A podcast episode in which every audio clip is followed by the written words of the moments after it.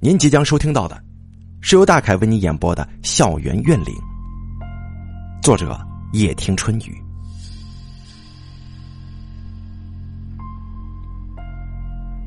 郭小莫拖着印花拉杆箱，背着新买的红色皮质背包，他站在车站等公交车。他要去的学校处于偏僻地带。一个小时才有两趟车呢。他站在站牌底下，已经等了有二十分钟了，车子应该很快就要到了。郭小莫的父母都在老牌大学里面教书，都是观念非常保守的人。女儿长大了要上高中了，他们非得费尽心思找一所私立女校。听说呀。不但升学率高，风气也非常好，于是就逼着郭小沫放弃了原本想要去的市立高中，选择了这所成名女高。说到底，就是怕女儿不学好，早早谈恋爱，耽误学习。本来，郭小沫的父母是要一起送她去学校的，但没料到临时接到电话。他们供职的大学紧急召开职工会议，无可奈何，只得让郭小莫一个人去学校报道。虽然已经入秋了，天气却仍未转凉。炙热的太阳高悬在空中，散发着刺目的光芒。郭小莫站了这半天，已经是一头一身的汗了。就在他热的实在是受不了的时候。滴滴的汽车喇叭声响了起来。去往成名女高的公交车终于到了。虽已入秋，天气却仍未转凉，炙热的太阳悬挂在高空当中。这车子里面的人并不是很多，空着好些个位子。郭小莫放好行李，挑了一个靠窗户的座位。坐了下来，拿出手机，调出音乐，戴好耳塞。他一边听着歌曲，一边望着窗户外面的街景，等待到达目的地。大汽车晃晃悠悠的行驶着，渐渐驶出了繁华热闹的地带。道路两旁的房屋建筑也是越来越少，最后几乎都难以看到建筑物了。金黄色的阳光透过茂密的树叶，洒落在车玻璃身上，斑斑驳驳。郭小莫眯起眼睛，觉得十分闲适，将要去往一个新的环境，那种不安感，慢慢的就减少了。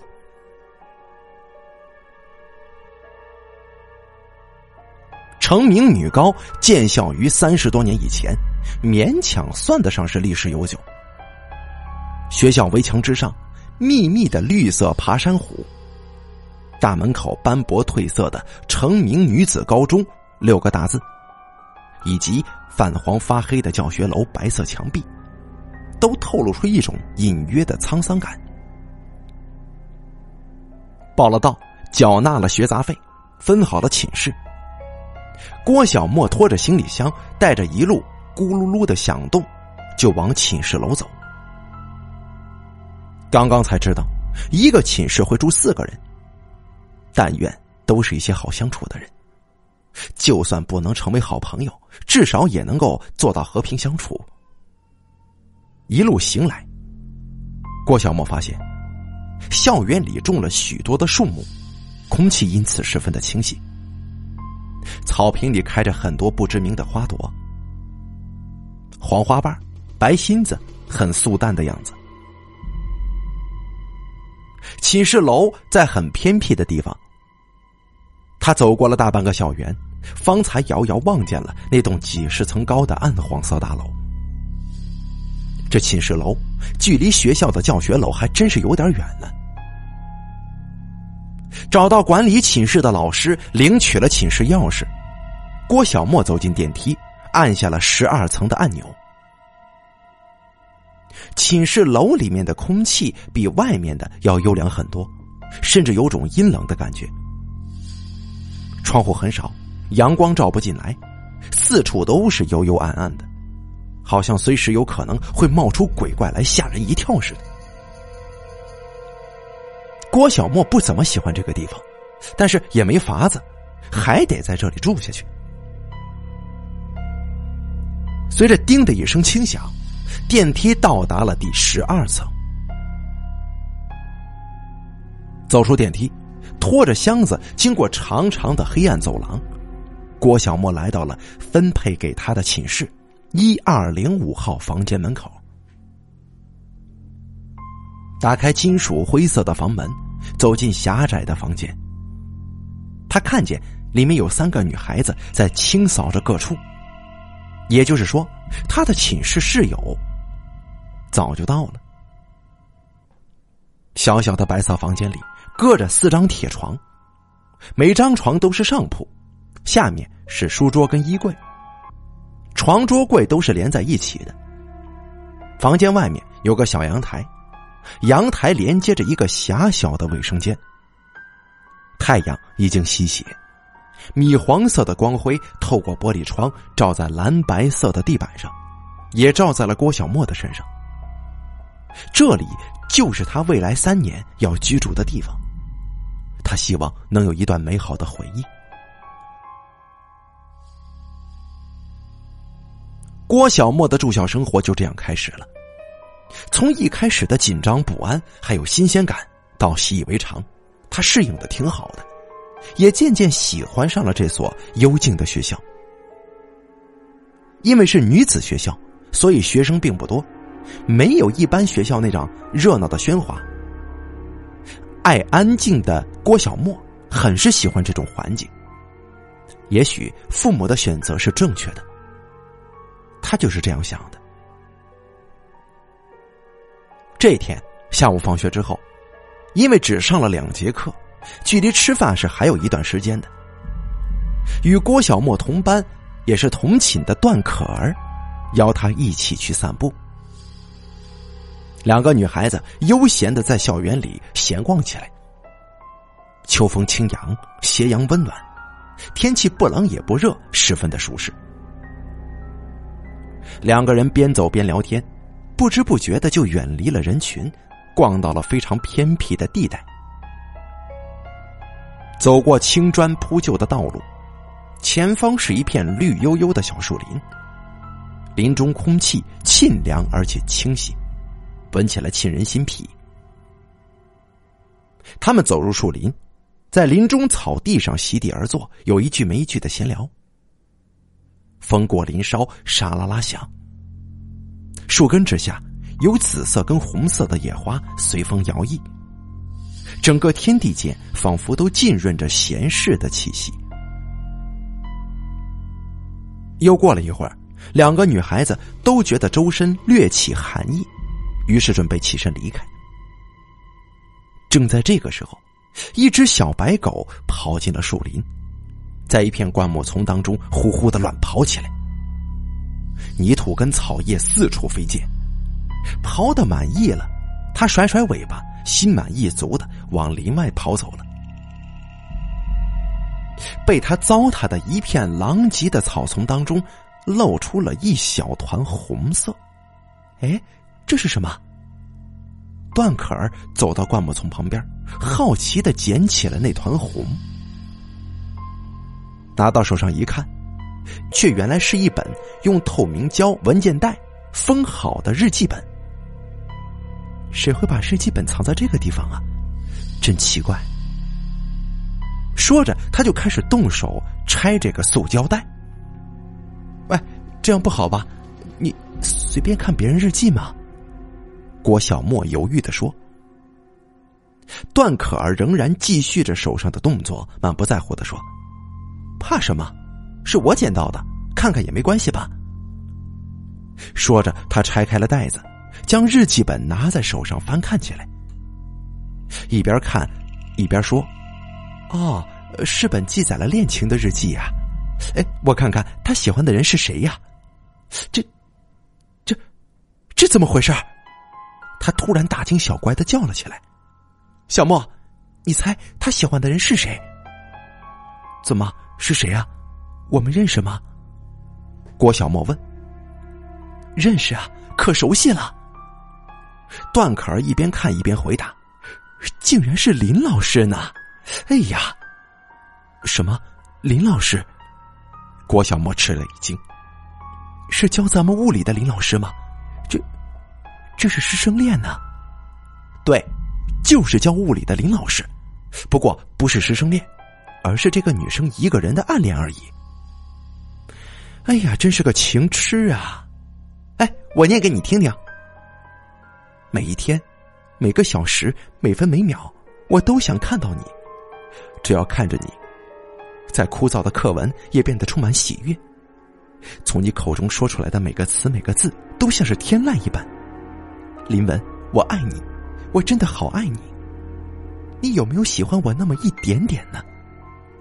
在你眼里，我有没有一丝一毫的？与众不同呢？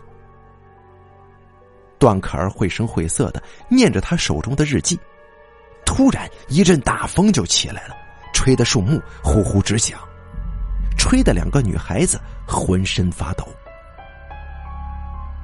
郭小沫抱着胳膊，摸着皮肤上起的鸡皮疙瘩，行了，你别念了，咱们回去吧。段可儿收起日记本，往胳膊底下一夹，行。咱们走吧。郭小莫问：“哎，你不准备把日记本放回去吗？”我拿回去看看，写的还挺有意思的。闻言，郭小莫也无可奈何的摇了摇头，随他去了。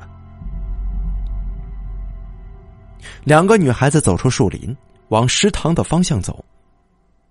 在他们的身后，树林最为幽暗的地方，显露出一双。僵冷的眼睛，定定的望着他们的背影，一直到他们消失在道路的转弯处。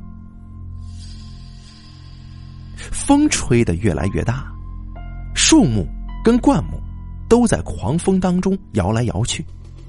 行走在路上，段可儿突然停下脚步，朝后方看。你在看什么呢？郭小毛问。喂，你有没有听到声音呢？段可儿不答，反问：“郭小莫也转身往后看，侧耳细听。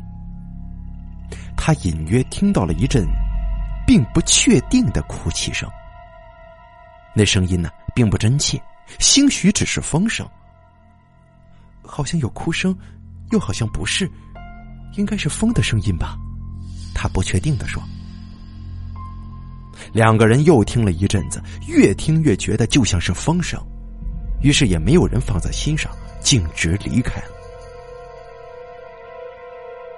吃过晚饭，又休息了一会儿，便是上晚自习的时间了。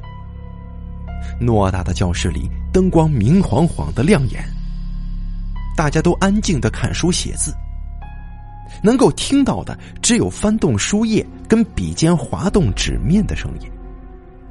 偶尔响起一两声轻轻的咳嗽，像是刀尖划破丝绸一般，打破安静。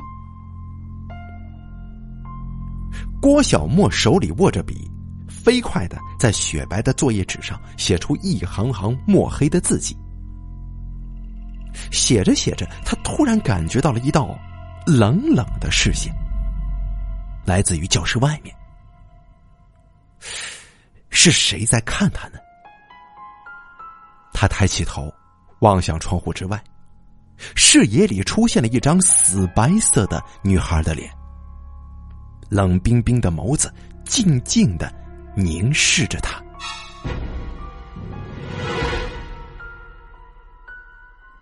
吃惊之下，他啊的一声叫了起来，引得老师跟同学们纷纷看了过来。郭小沫，你怎么了？是老师在询问他。外面有人。他一边回答，一边在定睛看过去。可是那张女孩的脸已经消失无踪了，窗户外面一片漆黑。这是怎么回事呢？难道是我看错了？郭小莫心神不宁的想。因为上晚自习的时候出现了这么一段诡异的插曲。整个夜晚，郭小莫都有些惶惶不安，总感觉到在屋外茫茫无尽的黑暗当中，有双眼睛在窥视着他。好不容易熬到了下课，他像是逃跑似的离开了教室，没有等段可儿一起走。一路小跑着，郭小莫跑出了教学楼，往寝室大楼跑。因为心慌意乱，他不小心撞到了人。被撞到的是个高年级的女生，留着一头微卷的长发。他一把扯住郭小莫的手腕，用的力气大的令郭小莫哎呦一声叫了起来。这长发女生挑起细细的眉毛，开口说：“你眼睛瞎了？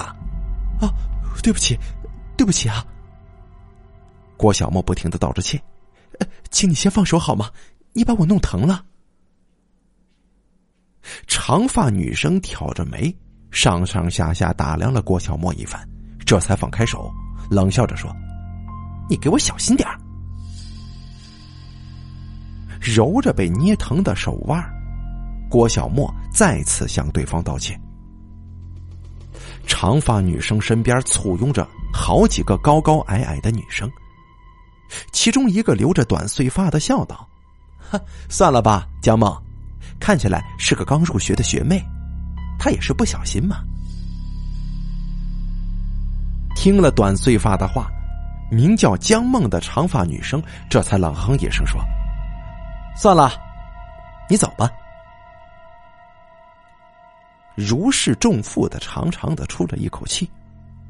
郭小莫向短碎发女生道谢之后。转身离开，朝寝室的方向走。因为这一番耽搁，路上的人已经不多了。当他走入一条光线幽暗的林荫道的时候，整条路上只剩下了他一个人。道路旁边的黑铁路灯静默伫立着，散发着幽幽的淡蓝色光晕，照的树木当中影影绰绰，就像是藏着鬼怪一般。不知道为什么，踏上这条路之后，郭小莫突然觉得非常的冷。他打了个寒颤，加快了脚步。走了大约三分之一的路程之后，前方树木的暗影当中，缓缓的走出了一个瘦弱的身影。他背对着郭小沫，脚步沉重的，慢慢的朝前走着。乌黑的长发好像是被水给浸湿了，紧紧的贴着背脊。他的衣角跟裙摆也进了水，一滴滴的往下滴。他低垂着头颅，发出哀泣的哭声，令人不忍心听下去。浑身浸透了水的女生走得很慢，郭小莫很快就赶上了她。经过他身边的时候，用眼角瞟了瞟，只看见了垂落的黑发下苍白的额头。这个样子，是被欺负了吧，还是被别人泼了水呢？没想到，在这个全是女生的校园里，也有校园暴力的存在。他在心头叹了口气。郭小莫脚步不停的朝前走着。为什么？郭小莫才走出去几步，突然听见身后的女生说话了。他忍不住停下脚步，转身朝后方望，却见那个女生依旧垂着头，悠悠的开口说：“我到底做错了什么？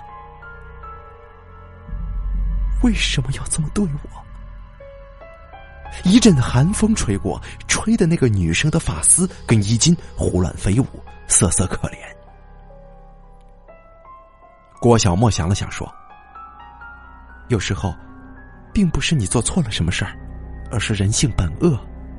你也不要把原因都归结在自己的身上，一切都会过去的。”瘦弱的女生看似慢，实则快。几乎是一瞬间，就来到了郭小莫的身边，一股刺骨的寒意侵袭而来。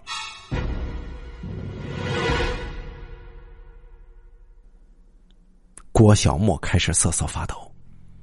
那女生伸出毫无血色的苍白手臂，握住了郭小莫的手。她的手冷的就像是冰块一样。她问道：“会吗？真的会吗？所有的一切真的都会过去吗？如果施恶的人仍然洋洋得意的活着，如果受到伤害的人无处伸冤？”那么，让一切都过去，真的可以吗？真的可以吗？这一句话一说完，他突然间抬起了头，露出一双布满血丝、充满恨意的眼睛。郭小莫情不自禁的尖叫起来。随着这声惊叫，大风骤然停止，瘦弱的女生竟然在刹那间。消失了踪影。郭小莫停下叫声，环顾四周，再也看不见那个女生的身影。只有道路的另一头有三三两两几个学生走过来，用奇怪的眼神看着他，窃窃私语：“哟，那个女生叫唤什么呢？谁知道啊？有毛病吧？”回到寝室之后。郭小莫仍然有些惊魂未定。那个诡异的女生究竟是怎么回事？一想起先前的经历，他就觉得身上挺寒冷的。好在身处温暖的灯光当中，感觉比在外面要好很多。不一会儿，段可儿也回来了。原本郭小莫以为他会责怪自己没有等他一起走。没想到，段可儿只字未提这事儿，只是看上去他人有些精神恍惚的模样。寝室里的姑娘们都洗漱之后上床不久，熄了灯，房间陷入一片完全的黑暗。屋里是几个人清浅的呼吸声，窗外有风吹过的轻微呜呜声。就像是隐隐约约的压抑的哭泣声。受到惊吓的郭小莫一直没有睡着，翻来覆去，眼前总是出现那双布满血丝的眼睛。不知道过了多久，他这才迷迷糊糊的进入了睡眠的状态。可是睡着之后没过多久，他就被一阵阵断断续续的呓语给惊醒了。仔细一听，却是段可儿在说梦话呢。放我出去！放我出去！还给我！我求求你们，还给我吧！为什么？我到底做错了什么？你们为什么要这么对我？当郭小莫听到后面几句话之后，禁不住悚然一惊。他完全清醒过来。那几句话不是那个诡异的瘦弱女生说过的吗？段可儿怎么会在梦中说出来了呢？等他再细细的听过去，段可儿却停止了呓语，静静的睡了。可是心中不安的郭小莫却怎么也没有办法进入深度睡眠，一直快到天亮的时候，他这才眯了一阵子。因为晚上没有休息好，白天上课的时候，郭小莫的注意力总是无法集中，恍恍惚惚的想要睡觉。他用手撑住下颚，勉强的打起精神，望向前方布满字迹的黑板，跟正在讲课的老师。看着看着，身穿黑色套裙的中年女老师，突然就变成了一个瘦弱的女生。一身都是水，他缓缓的抬起头，露出黑发之下的一双血丝满满的眼睛。他直直的望向郭小莫，他的脸色苍白，不像是活人，用口型问道：“为什么？”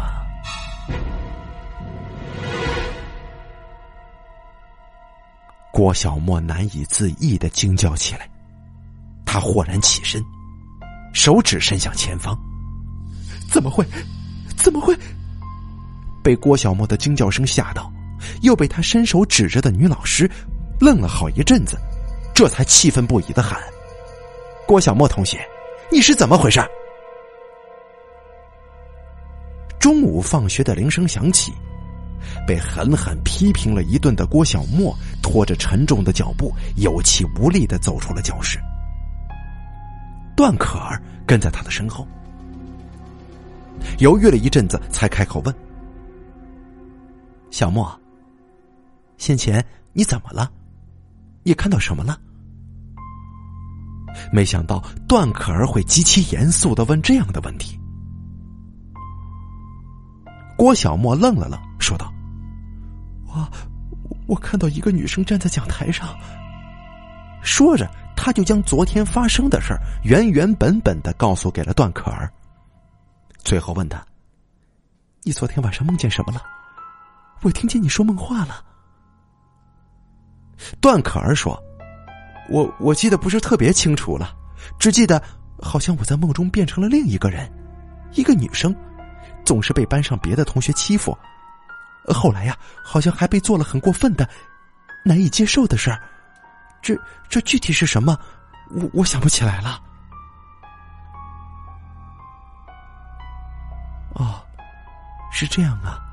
哦，对了，昨天下晚自习之后，你怎么没等我就一个人先走了呢？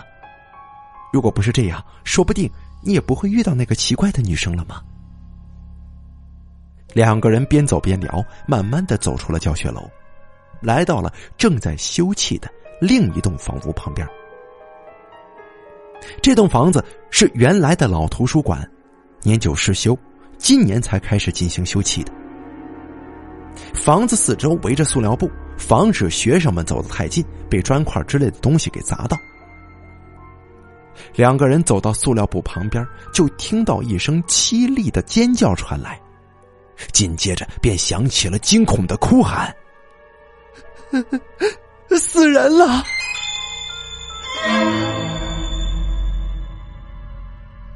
怎么回事？什么叫死人了？两个人忙看向哭喊声传来的地方，却是在房子的另一边，被墙壁挡住了视线。两个人加快脚步，匆匆的绕到一边。顿时就被眼前看到的景象惊得说不出话来。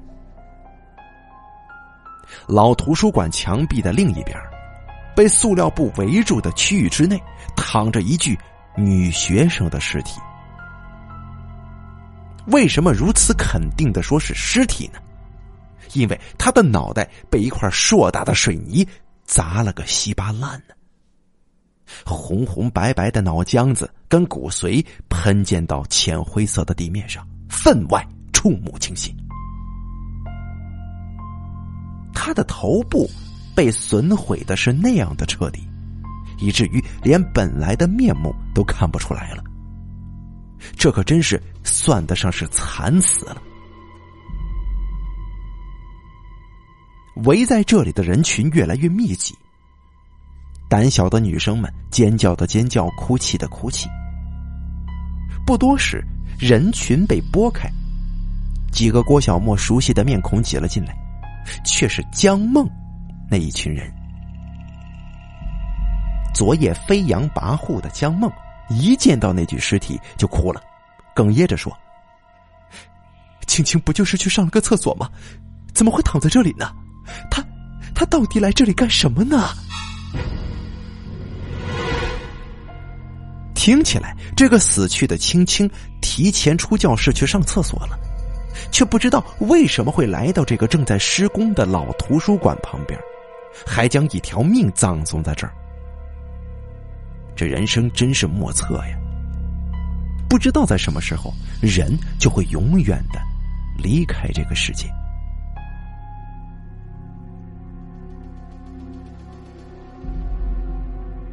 高年级的学生陈青青的意外死亡，令成名女高的学生们很是惶恐了一段时间。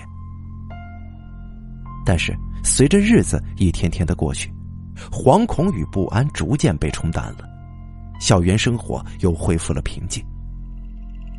没有恢复平静的，大约只剩下与陈青青交好的他的朋友们了。在青春年少的岁月里，一个好朋友的逝去不是那么容易忘却的事这一天上午课间休息的时候，郭小莫去厕所，因为闹肚子了，所以直到上课铃声响起，他都没有从厕所隔间里出来。铃声响起没多久，厕所的门就被推开，听脚步声。不止一个人走了进来。走进来的两个女生没有去上厕所，而是靠在墙边悉悉嗦嗦的，不知道在干些什么。待在厕所隔间里面的郭小莫，听见外面传来打火机的脆响，紧接着又闻到了香烟的气息，才明白，外面的两个人是来抽烟的。你说，昨天青青究竟为什么会跑到老图书馆那儿去啊？这个声音挺高傲的，有点熟悉，似乎是那个叫做江梦的女生。我也想不明白，她没有理由去那里呀。另一个女生说。江梦咳嗽两声，又说道：“这段时间以来，我总觉得怪怪的，好像被什么人暗地里窥视着似的，这种感觉呀。”真的挺奇妙的。另一个女生闻言，似乎紧张起来，说道：“啊，你，你，你也有这种感觉吗？怎么？难道你也有吗？你是说？对呀，我也有一种被人盯着的感觉，特别是在晚上，这种感觉最强烈了。小梦啊，你说会不会，会不会是什么不干净的东西呀？”你胡说八道什么呢？这世界上哪有什么鬼怪呀？都是人编出来的。江梦好像很生气。另一个女生不敢再说这件事了，赶紧换了个话题。你你还记不记得，那个时候咱们经常把呃把他关在这里面，不管他怎么哀求，就是不放他出来。当然记得了。有好几次，他被我们泼了一身的水，赤裸跑出去，哼，那模样还真是好笑呢。对呀，他平时看起来不声不响的，没想到暗地里胆子还挺大，居然喜欢，居然喜欢教我们的老师呢。要不是咱们翻出了他的日记，谁能知道这事儿啊？越是表面上看起来清纯的，这骨子里边就越骚。我早就把那个贱人。给看透了。外面的两个女生又说了一阵子话，就离开了卫生间。郭小莫这才从隔间里走出来。他闻到外面的烟味儿，不自觉的皱了皱眉头。洗手池里还留着半截没冲下去的烟蒂，黄黄的，很是难看。他们口中所说的那个女生，是不是？就是那日自己跟段可儿一起捡到的那本日记的主人呢？原来，是江梦他们的同学吗？正如此猜测，突然，卫生间里面那个顶灯一阵闪烁，暗淡下来。与此同时，一阵若有若无的哭泣声，在寂静的空间里就响了起来。谁？谁在哭呢？郭小莫小声的问。没有人回答，不过这哭声却是越发的清晰起来，听上去是从最里面的厕所隔间里传出来的。郭小莫咽了口唾沫，提起脚往里面走。他来到最后一扇浅褐色的门板前面，他抬手轻轻的敲了敲。有人在里面吗？你怎么了？要不要帮忙啊？郭小莫的话音刚落，哭声便戛然而止。卫生间里变得无比的安静，静的能听到水龙头滴落水滴的微声。一阵寒凉的空气悄无声息的包围住了郭小莫，令他从骨子里感受到了难以接受的寒意。这是怎么回事？他不敢再停留在这里了。郭小莫想转身离开，可是他的身体突然不受自己控制了。他心中想要赶快离开，但是身子却一动不动的站在原地。怎么了？我这是怎么了？快动啊！赶快动起来！滴答水滴的声音拉长了调子，从管道滴落进水池。砰的一下子，最外面的隔间门板被风吹动，撞击了一下门框。雪白的顶灯闪烁了一下，暗了又明。郭小沫的正前方，一直紧闭着的门板突然开了一道缝隙，冷风从中吹出来，带着微微的血腥气味。门板带着悠长色质的声响，一点点的开启更大，直到完全敞开。这令郭小莫得以看清楚门板里面的景象。那里面没有什么可怕的东西，也没有什么血腥恐怖的场景，只有一个泛了黄的陶瓷马桶，静静的立着。狂跳的心脏渐渐平静下来，郭小莫发现自己的手指可以动弹了，想来过不了多久他就能够走动了。就在这个时候，顶灯又开始闪烁了，滋啦滋啦的。一明一暗。当又一次短暂的灯光亮起，郭小莫他看见隔间里出现了一个人影儿，一个瘦弱的女生。还没有等他看清楚那个女生的模样，灯光又再次熄灭了。闪烁不定的光亮里，他看见了一张血肉模糊的碎裂脸孔。血色瞳眸定定的凝望着自己，他张开嘴，一口黑血从口中流下来，嘶哑的一个字一个字的问道：“为什么？”这恐怖至极的景象令郭小莫大叫出声：“你是什么人？你走开！你，你走开呀！”一身鲜血淋漓的女孩没有如郭小莫所愿的离开，反而距离他越来越近了。他伸出染血的惨白的手，殷红与死白形成了鲜明的对比。那血手距离郭小莫越来越近，越来越近了，眼看就要触碰到他的脸庞了。终于。郭小莫双眼一翻，晕倒在地了。郭小莫在做一个很长很长的梦，梦里他变成了另外一个人。他是个很内向、很羞涩的女孩，不擅长应对人，只是静静的过着一个人的安静生活。可是，渐渐的。平静的生活被打破了。班里的几个女孩子不知道为什么，开始看他不顺眼了，总是找茬欺负他，并且愈演愈烈。课本被乱涂乱画，心爱的书籍被撕毁，桌椅被涂上了胶水这些都是能够忍受的，但是他们已经不满足于这些了，开始对他进行人身攻击。四处谣言说他在外进行援交，还找机会将他关进厕所的隔间，用洗拖把的脏水淋了他一头一身。一切的不公平，所有的苦难，他都默默的忍受下来。不忍受又能怎么样呢？没有人站在他这边，没有人对他伸出援手，给予他一点的帮助。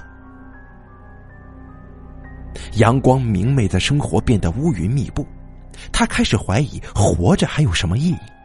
为什么他会遭遇到这些？为什么他们要这么折磨自己？为什么所有的为什么都找不出一个答案？突然有一天，乌云当中射出了一缕阳光，他重新找到了活着的意义。那一天，他又被那几个可恶的女生泼了一身的脏水，哭着往教学楼外跑。一不小心，他撞在了他的身上，将污水蹭到了他雪白的衬衫上。可是他非但没有责怪他，还细声细语的问他是怎么了，还将手帕借给他，让他擦一擦脸上的污水。他那温柔的笑脸就这样深深的铭刻在了他的心底。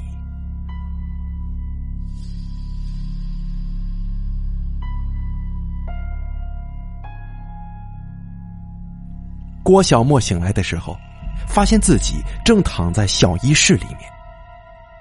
宽大的窗户半敞开，雪白的窗纱微微的被风吹起，轻轻的飘扬着。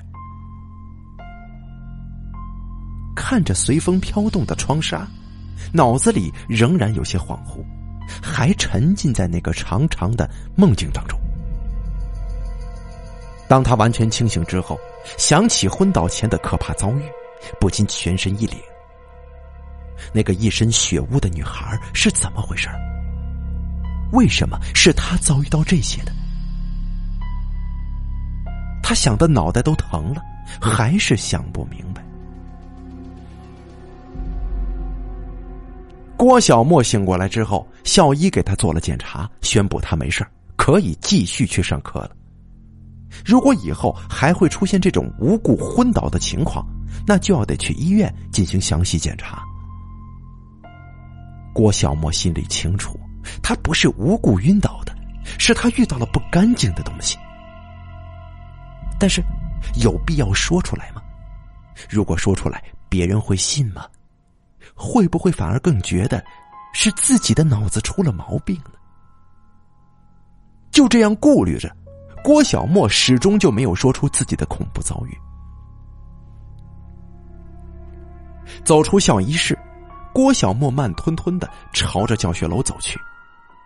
低头看一看手表，正是下午第二节课开课的时间，还能赶得上两节课呢。此时天空当中乌云低垂，密密麻麻的屏蔽了天空，一丝阳光都没有。天地之间阴沉沉的，像是即将降临一场大雨。几只飞鸟低低的飞过，呱呱的嘶叫声，简直听起来撕心裂肺。灰色砖石铺就的道路旁边，红黄的落叶被寒风卷起又抛下。这突如其来的，郭小莫的心中生出了一种不祥的预感。他抬起头，捂住胸口。因为一阵心悸突然袭来，令他感到有点喘不过气来。这是怎么了？在这个时候，他正走到了教学楼底下，抬头望去，二楼的窗户前站着一个身材高大的女生，背对着他。突然，那个女生用自己的后脑勺狠狠的撞上了玻璃窗，一下两下，这“咣”的一声脆响。玻璃被他撞碎了，不过他却还不罢休，转过身来，伸长脖颈，用力的压到碎裂玻璃的地方。他惊恐的双眼对上了郭小莫的眼睛，他冲着郭小莫大声喊：“救救我！”可是他嘴上喊着救命，身体却像不由自主一般的再次撞向了玻璃碎片。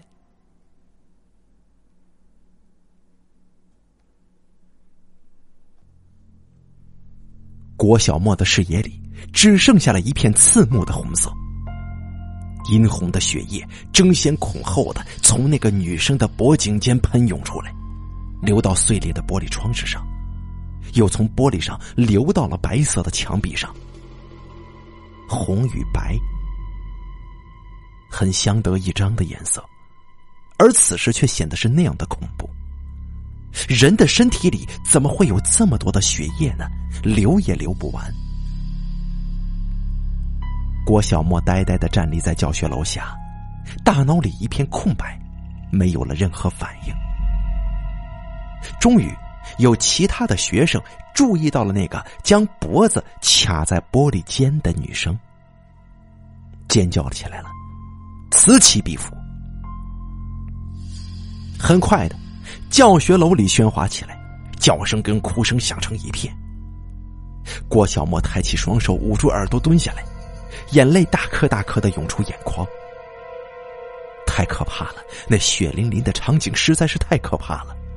为什么？为什么他总要遇到这样的事儿呢？第二天，郭小莫被老师从教室里叫出来，来到了教室办公室里。这里有两个警察正在等着他，等待着他问话。郭小莫同学，当时你为什么会在教学楼底下呢？啊，我因为突然昏迷，被送去了医务室。当时正从医务室出来，赶去教室上课的。脸色蜡黄的中年警察负责询问郭小沫，另一个年轻一些的负责记录。当时除了死者，你有没有看到其他人在呢？郭小莫仔细的回想着，语速缓慢的回答着警察的问题，并没有别的人在，只有，只有死者一个人站在窗户边上。请你详细的描述一下当时的情景好吗？郭小莫努力的克制着心中的恐惧，向警察仔细讲述了他看到的一切。听完他的话，中年警察皱着眉头说：“你说死者是自己撞击玻璃窗，又将脖子压上去的？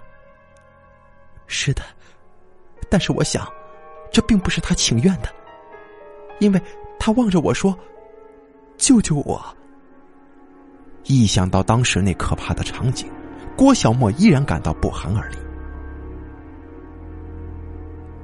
听了郭小莫的回答，两个警察面面相觑。中年警察干咳了一声，正想开口说什么，却被一个尖利的女生打断了他的话：“放开我，让我进去，我有话要问那个叫郭小莫的。”说着，那个人披头散发的冲到郭小莫面前。吓了他一跳，定睛一看，却原来是那个名叫江梦的高年级女生。她的脸上流着泪痕，双眼红肿的问郭小莫：“你就是郭小莫吗？你看到李家死去的时候是什么样子的吗？”“啊，是啊，我我看到了。”郭小莫讷讷的回答。一定有其他人在的，对吗？他怎么可能自杀呢？怎么可能？我我不相信，一定是有其他人在，是不是啊？江梦伸手用力的抓住郭小莫的双肩，嘶声问：“忍着肩膀传来的痛楚，郭小莫说：‘没有，没有人在的，真的是他自己做的。’”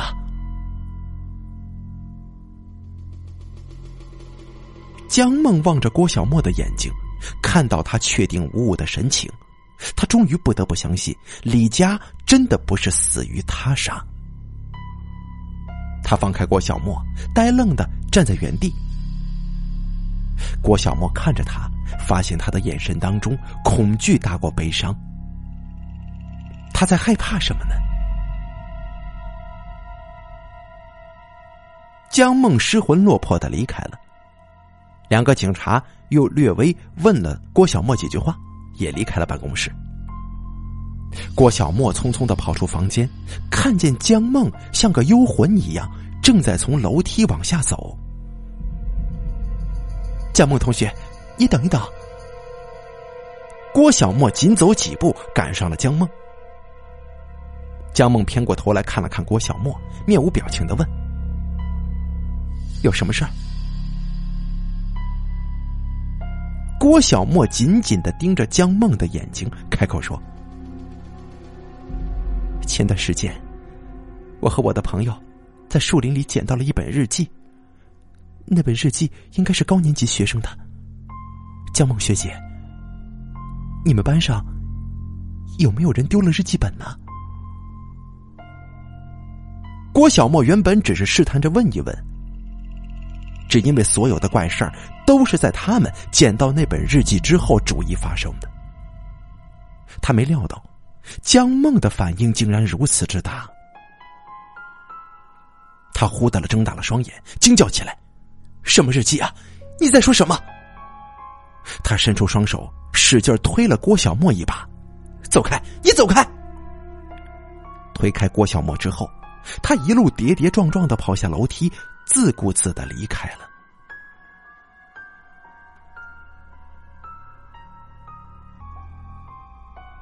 郭小莫被江梦推的一连往后退了好几步，最后靠在墙壁上，这才稳住身体。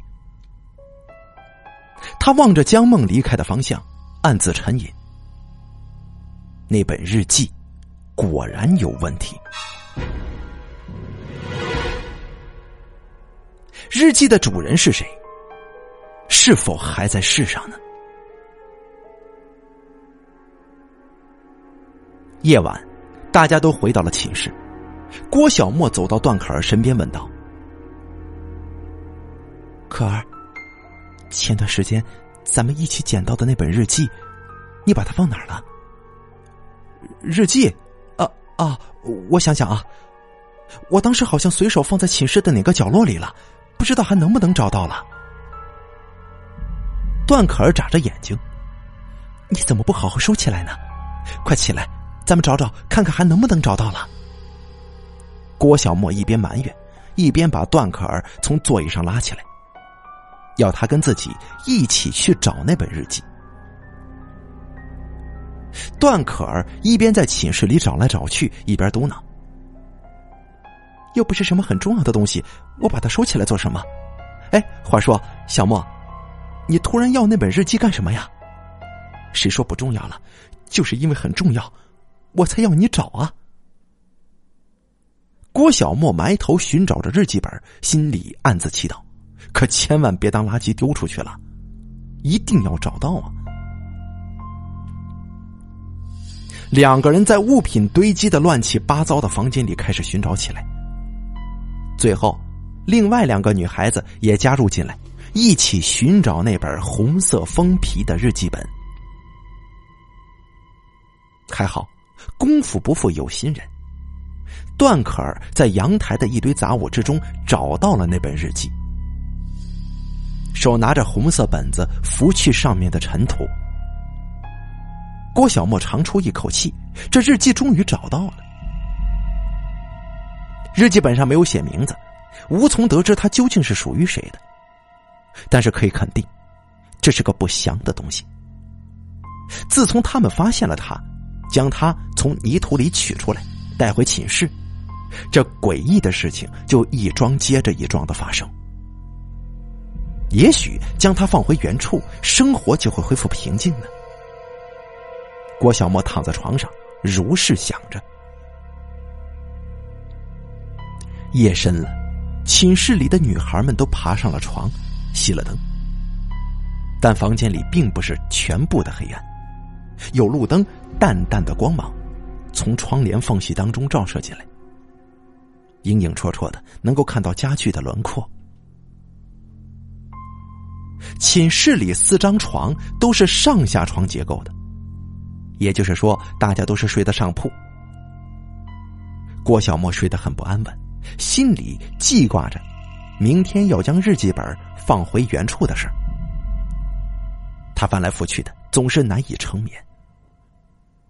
床板吱呀一声轻响，是他又翻了个身，将脊背对着外侧。突然间，他觉得有一道视线盯着他的背，阴惨惨的，令他感到脊背发凉。怎么会有人从背后盯着他呢？这是上铺啊！恐惧从心里悄悄的升起，他一点点的转动脑袋朝后方望。他的床铺挂着白色的薄纱蚊帐，不仅仅是为了挡住蚊虫，也为了保留一些自己的隐私。这个时候，透过纱帐，他能看到自己的身边躺着一条黑影呢。纱帐的后方只有空气呀，这条黑影就这样直直的躺在空气上，就像是躺在一张无形的床上一样。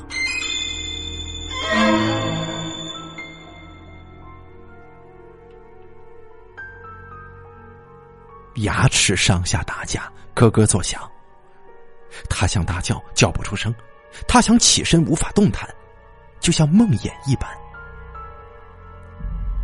黑影慢慢的动了，手臂一点点的向上移动，朝他这边伸过来。一缕微光照在黑影的手臂上，他看见，那是一只死白色的、僵直纤瘦的手，女孩的手。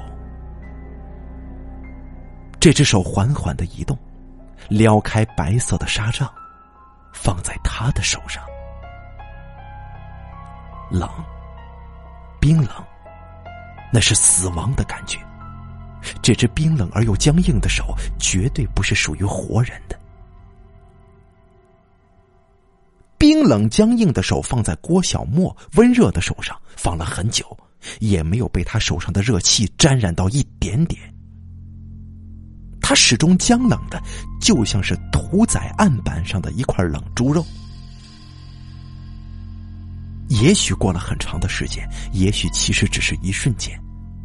黑影的头部也开始动了，慢慢的朝着郭小莫移动过来。一道微光从窗帘的缝隙当中照进来，他的头部一点点的显现在那道微蓝的光里。那是一张血肉模糊的脸。沾血的瞳孔直愣愣的看着郭小莫，这看着看着，他流下泪来了，泪水混合着血液流淌在那张恐怖的脸上。我好孤独，我死的好冤呐！你发现了我，你捡到了我，所以我要让你知道。我要让你看见，死去的已经死去，活着的依旧活着。这个世界从来都不是公平的。我知道，我都知道。可是，世界给我的不公平，我就会自己去寻找公平。我自己来，你看到了吗？我的快乐跟痛苦，我的喜悦和悲伤，以及我的委屈跟不甘。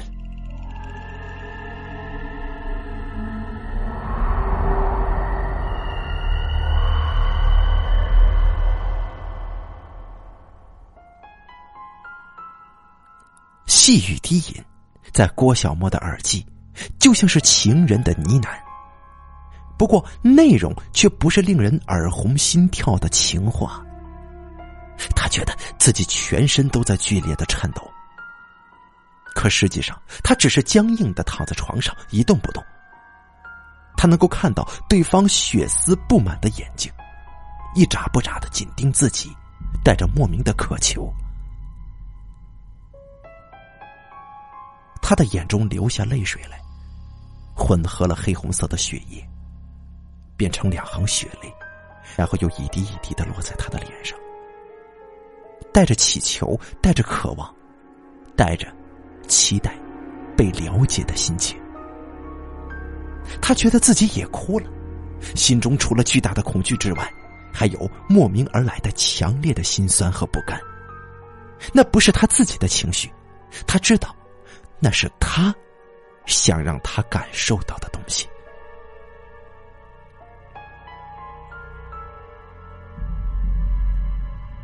中午休息时间的教室里，学生们三三两两的聚集在一起嬉闹或者聊天，也有人坐在自己的座位上，埋头打瞌睡。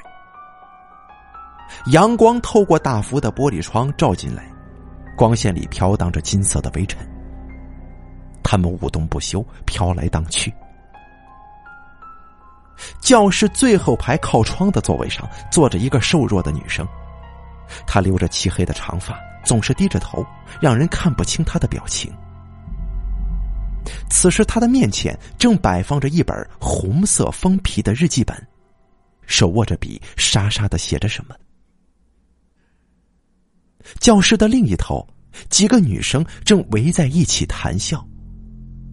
其中一个留着微卷长发的漂亮女生最为引人注目了，大家称呼她为江梦。江梦一群人聊了一会儿时装，又谈论了一阵子明星，变得无聊起来。他取出一面粉色的小镜子，照了照脸，又照了照头发。这个时候，身材高大、名叫李佳的女生用胳膊碰了碰他。见他看过来以后，朝着教室后方的窗户努了努嘴：“哎，小梦，你看，白玉珍在干什么呢？”一个留着短碎发的女生笑道：“哼，看起来咱们的大才女是在写日记呢。”“什么？写日记呢？”江梦白皙的脸庞上露出了一个狡猾的表情。他起身走到白玉珍身边，双手插在口袋里，弓着身子去看他写下的内容。写的什么呀？让我看看。没料到江梦突然过来，白玉珍慌忙的展开手掌，遮挡住日记本。别，你你别看。哎呀，看看嘛，有什么大不了的？江梦伸出手，用力的拨开白玉珍的手，想要拿走日记本。没想到，一向逆来顺受的人不干了，竟然使劲推开了他，嘴里惊恐的喊：“别！”江梦一时不察觉，被推的脚下踉跄着推开了好几步，撞在了墙壁上。他恼羞成怒，示意那几个人过来帮忙：“来，你们给我拉住他！”跟江梦一起的几个女孩子都走了过来，其中两个人一左一右架住了白玉珍。李佳则从他的手里夺过了日记本，把这日记本交给了江梦。江梦笑嘻嘻的拿着日记本，他一边翻动，一边高声念出来：“每一天，每个小时，每分每秒，我都想看到你。”哼，哟，这是想看到谁呢？只要看着你，再枯燥的课文也会变得喜悦。从你口中说出来的每个词、每个字，都像是天籁一般。林文，我爱你，我真的好爱你。你有没有那么一点点的喜欢我呢？在你的眼里，我有没有一丝一毫的与众不同？哟。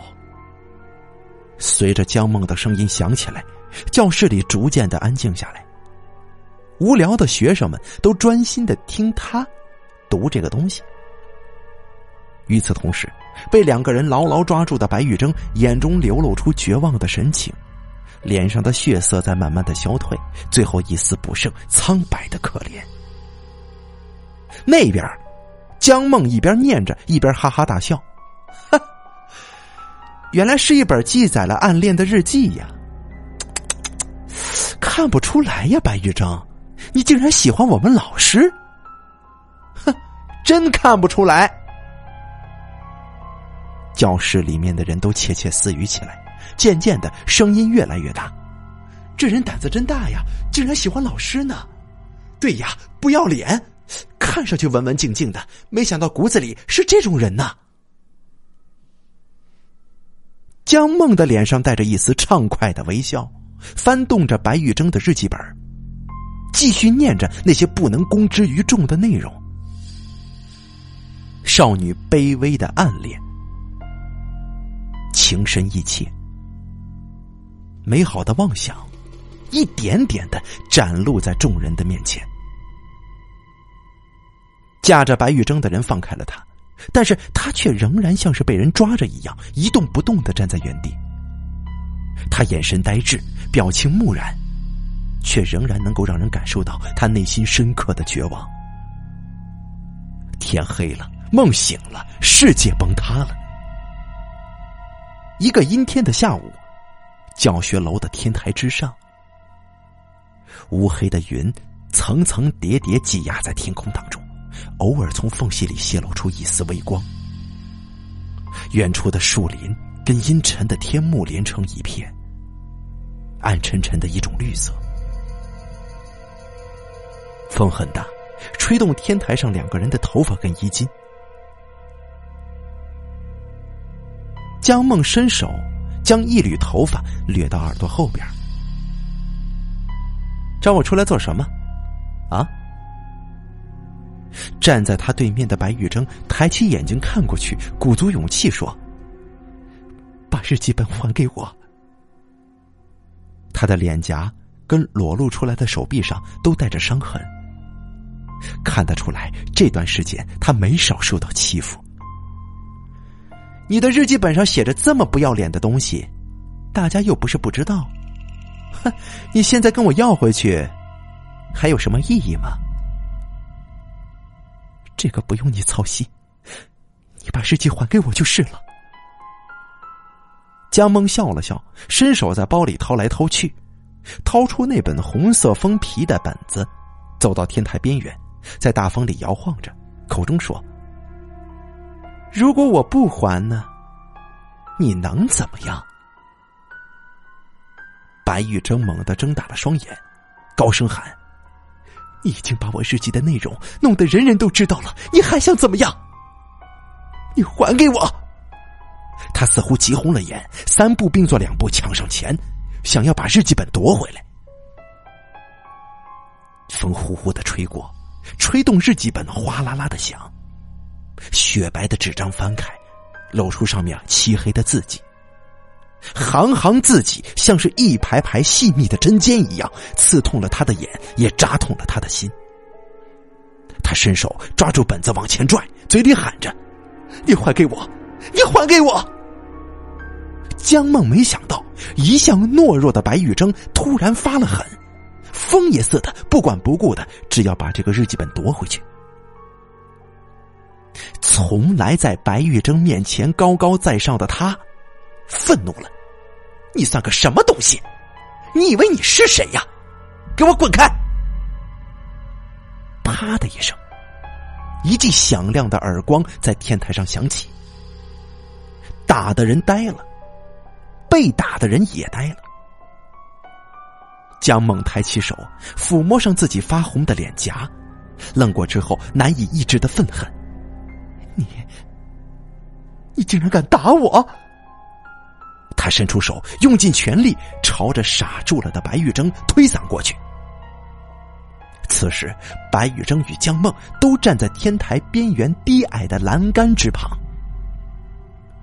江梦伸手一推。白玉珍顿时控制不住自己的身体，仰面向后倒了。大风呼呼啦呼呼啦的在天间吹着，他的黑发在风里飘扬起来，衣袂翻飞，瞬间消失在江梦的眼前。不多时，教学楼底下传来了沉闷的物体落地的声音。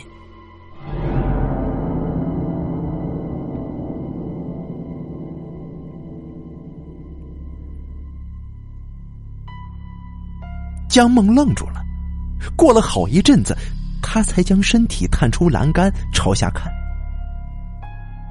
教学楼下方灰褐色的砖地之上，仰面倒着死不瞑目的白玉征，在他的身体下面，黑红色的血液缓缓的流淌着，流了很大一滩。江梦连忙缩回身体，嘴里喃喃的念叨：“啊。”这没有人看到我，没有人看到我的。呃，对，他是自杀的，他就是自杀，他有自杀的理由的，大家一定会相信的，一定会的。江梦跌跌撞撞的跑下天台，离开教学楼，他来到偏僻处的树林里，把日记本埋在了灌木丛当中。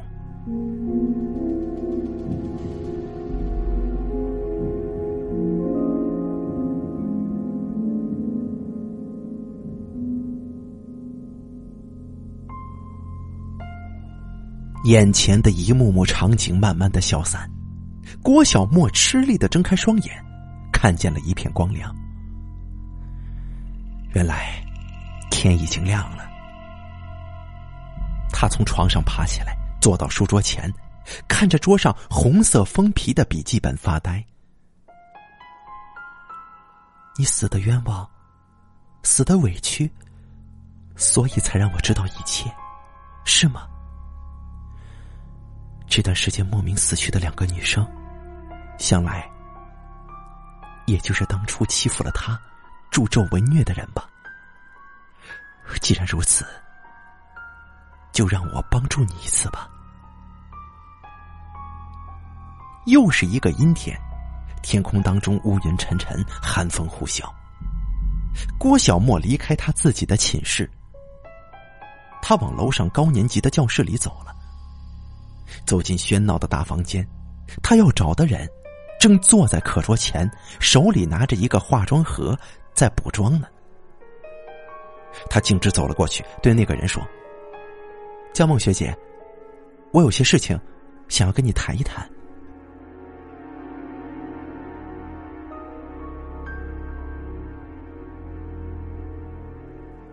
江梦对郭小莫的话充耳不闻。他自顾自的往脸上擦着粉，等他补完了妆，才慢吞吞的收起粉盒，对郭小莫说：“你有什么事找我？啊？就在这儿说吧。”郭小莫看着对方的眼睛说：“你真的要我在这里说吗？是与一本日记有关的事儿？啊？”闻言。江梦的脸色瞬间变得不好看了，他站起身来说：“走吧，咱们去天台。”两个人离开教室，来到了天台之上。江梦略有紧张的看着郭小莫说：“好了，你想说什么？可以说了。”郭小莫紧盯着江梦，一字一字的说：“江梦。”你去自首吧！哼，你在胡说什么？我为什么要自首？我都知道了，白玉珍是被你推下楼的。你胡说八道！白玉珍是自杀，人人都知道。他因为不要脸的事儿被大家知道了，没脸继续活下去，自己跳了楼。这跟我有什么关系？不是这样的，不是的。因为白玉珍打了你一个耳光，所以你就把他推下了楼，这是我亲眼所见的。这这这怎么可能呢？你怎么可能看见呢？那个时候你你还没入学呢。对了，你有什么证据吗？空口白话，谁会相信你呢？郭小莫闻言沉吟下来，的确。白玉珍死去的时候，他还没上学呢，谁会相信他的话？他能拿出什么证据来吗？就在这个时候，江梦洋洋得意的脸僵住了，他的腋下一左一右伸出两只血淋淋的细瘦的手，就像是有个无形的人正从他的背后伸出手来。两只血手紧紧的抱住了他，将他高高的举了起来，在他惊叫声当中，把他抛出去了，抛到了天台的栏杆之外。不多时，砰的一声闷响，从教学楼底下就传了过来。寒风呜呜的吹着，有细细的雨点落了下来。郭小莫仿佛看见。云层间有个瘦弱的女孩，对着他微微的笑了。